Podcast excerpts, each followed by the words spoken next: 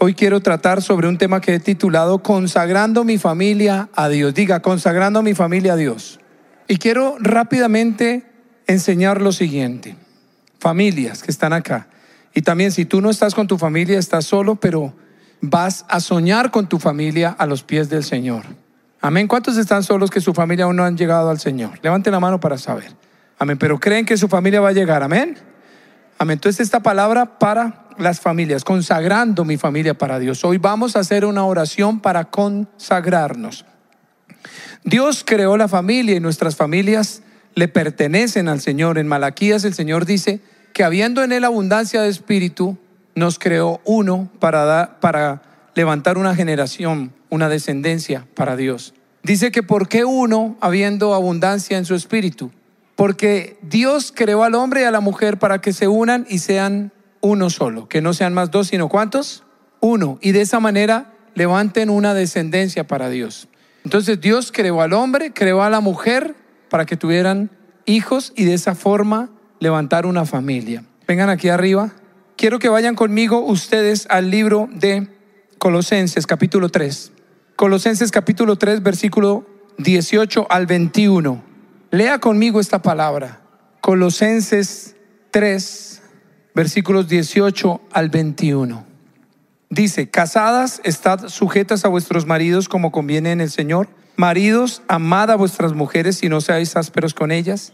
Hijos, obedeced a vuestros padres en todo, porque esto agrada al Señor. Padres, no exasperéis a vuestros hijos para que no se desalienten. Amén. Colosenses 3, versículos 18 al 21. Sigan. Entonces aquí tengo una familia donde está el papá, la mamá y la hija representando a los hijos. Mire lo que dice Colosenses. Aquí Dios da una palabra, hermanos, porque Dios también a la vez es práctico para decirnos cosas que si las ponemos por obra, vamos a ser bendecidos. Cuando Dios nos habla y le obedecemos, somos bendecidos. Pero cuando Él nos habla y hacemos lo contrario, ahí es donde la bendición no llega, nos sentimos con tribulaciones, con pruebas, con luchas, porque estamos haciendo nuestra voluntad y no haciendo la voluntad de Dios. En este texto le habla al hombre, le habla a la mujer, le habla a los hijos y le habla a los padres acerca de sus hijos. Y le dice una cosa a cada uno, que le podría decir al hombre muchísimas cosas, a la mujer muchísimas cosas, a los hijos un montón de cosas y a los padres como padres muchísimas cosas, pero está diciendo una. Y vamos a verla rápidamente de cada uno. Dice, casadas. A ver, ¿dónde están las mujeres que son casadas? A ver, las esposas levanten su mano. Aquí tenemos a la mujer de esta familia. Y dice, casadas, estad sujetas a vuestro marido. Entonces, a la mujer en este texto el Señor le dice que esté sujeta, que esté sometida a su esposo. ¿Qué le dice al hombre? Le dice, maridos, amad a vuestras mujeres. Entonces al hombre se dirige al Señor y le dice, lo que tú vas a hacer vas a amar. ¿Qué dice? Hijos, obedeced a vuestros padres en todo. Diga, obedecer a vuestros padres en todo. Y a los padres acerca de los hijos, ¿qué les dice? Hijos, no exasperéis a vuestros hijos para que no se desalienten. Exasperar es como hacerlos enojar. O sea, no les saquen la piedra. Muy bien. Entonces, dése cuenta cómo el Señor dice, mire, si ustedes me hacen caso en esto, su familia va a estar en bendición, va a estar en armonía. Entonces, esposos, ¿qué le dice a los esposos? Amen a las esposas. A las esposas, sujétense a sus esposos. A los hijos, obedezcan en todo a los padres. A los padres, no exasperen a, a los hijos. Pero entonces muchas familias no están viviendo en esa plenitud de la bendición de Dios porque cada uno de los miembros de la familia, yo quiero que tú te veas reflejado en esto y te examines, no haces lo que tienes que hacer y al no hacerlo, afectas al otro y el otro tampoco hace lo que le corresponde hacer y afectas al otro y luego se convierte en un círculo vicioso. ¿Cómo así? Entonces uno le pregunta al esposo, pero tú por qué no la amas y no le expresas ese amor? Es que ella no se me sujeta, no se me somete. Oye, ¿y tú por qué no te le sujetas a tu esposo? Lo que pasa es que él no me ama. Él no es cariñoso, él no es caballeroso conmigo, eh, él no es amable, entonces, pues no. A los hijos, ¿y tú por qué no le obedeces a tus papás? Porque es que ellos me hablan tan feo que me sacan la piedra y entonces no les obedezco. Y a los padres, ¿y ustedes eh, por qué le hablan tan feo a los hijos? Porque es que no obedecen. Entonces, pues como no obedecen, toca hablarles así. ¿Y este, cómo se llama eso? Un círculo vicioso donde cada uno dice, yo no lo hago porque el otro está fallando y efectivamente el otro está fallando porque yo fallé y todos fallamos y no hay cambio de ninguno. Le escuché una predicación al pastor César hace muchos años que se tituló, si yo cambio, todo cambia. Dígalo conmigo, si yo cambio, todo cambia. Pero de eso se trata. Y hoy yo quiero que nosotros, las familias que están aquí representadas, consagremos a cada uno de los miembros de la familia a Dios. En primer lugar, a los padres. Papá, da un paso al frente. Aquí estamos hablando de los hombres.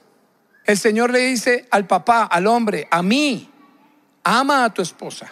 Solamente ese consejo uno dice, pero amar a las esposas. En el amor entonces hay un buen trato, hay un servicio, que el hombre aprenda a ser romántico y no perder eso, pero también que el hombre demuestre su amor por su esposa y por sus hijos siendo, miren acá, siendo cabeza, siendo el que provee, siendo el que protege, siendo el sacerdote. Diga conmigo, cabeza, provee, protege y es sacerdote si él se esfuerza por serlo, le estará demostrando a su esposa y a sus hijos cuánto los ama. Ahora, la cabeza, y voy a tocar aquí la cabeza de Hugo, la cabeza es la que dirige el cuerpo, ¿cierto? La cabeza es la que piensa y toma decisiones para el cuerpo. Y asimismo es el hombre como cabeza en el hogar, es el que toma decisiones, es el que dirige, es el que guía, es la cabeza. Familias a veces son afectadas porque el hombre renuncia a ser cabeza. Y dice, yo no, yo no, yo no, yo no quiero ser cabeza. Decida usted. Diga usted lo que se haga, a mí no me friegue. Ay, ay, ya me cansé. Ay, ay, me sacó la piedra. Hágale lo que quiera. Ay, yo no, ay. Y renuncia a ser la cabeza, el que dirige, el que guía. Hombres, levanten la mano los hombres que son papás, que son sacerdotes de su familia. Diga, yo soy la cabeza. Hermanos, y toma decisiones así te equivoques, asúmela. Pero toma decisiones siempre pensando en el bienestar de tu familia. Pero sé también el que protege y el que protege es el que defiende. El que protege a su familia en, en medio de la prueba, en medio de la escasez, en medio de la dificultad. Es el que pone el pecho. Es el que regaña cuando los hijos llegan tarde a algún lugar. Y los mira con esa mirada profunda que, que le dice, pero ¿qué pasó aquí? Ese es el rol del hombre proveer, proteger y ser el sacerdote.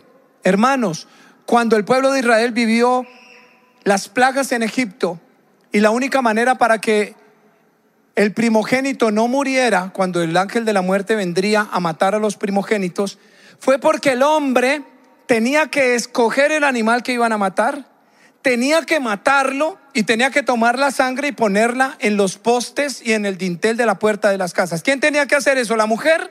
¿Los hijos? ¿El hijo varón que le ayudó al papá en todo? No, ¿quién lo tenía que hacer? El hombre, porque el hombre es el sacerdote. Diga, el hombre es el sacerdote. Pero hermanos, vamos a orar, porque el tema de hoy que yo he titulado Consagrando nuestra familia para Dios, debemos reconocer que se ha fallado. Hoy vamos a consagrar a los niños, hoy vamos a presentar a los niños, pero vamos a hacerlo con toda la familia, comenzando por el hombre, la mujer, los hijos y al finalizar vamos a presentar a los niños. Póngase de pie todos los que son esposos y que son papás. Y voy a pedir al, al pianista que venga aquí a ministrar conmigo. Hombres, levanten sus manos. Y todas las mujeres y los hijos que están en sus sillas también levanten sus manos. ¿Qué vamos a hacer? Los que están sentados van a orar por sus papás. Que Dios les dé a sus papás esa vestidura para que sean la cabeza, los que proveen, los que protegen, que los perdone porque han fallado en esa tarea. Que sean los sacerdotes y ustedes van a clamar por su papá. Y los que están aquí de pie van a decirle, Señor, quiero ser ese sacerdote, ese hombre de Dios. Levante su mano y vamos a orar. Señor, te damos gracias. Y Padre, hoy queremos consagrar nuestras vidas, nuestras familias a ti. Y Señor, consagramos la vida de los hombres, de los esposos, de los padres. Los que son aquí esposos y padres, dígale, Señor, yo te consagro mi vida.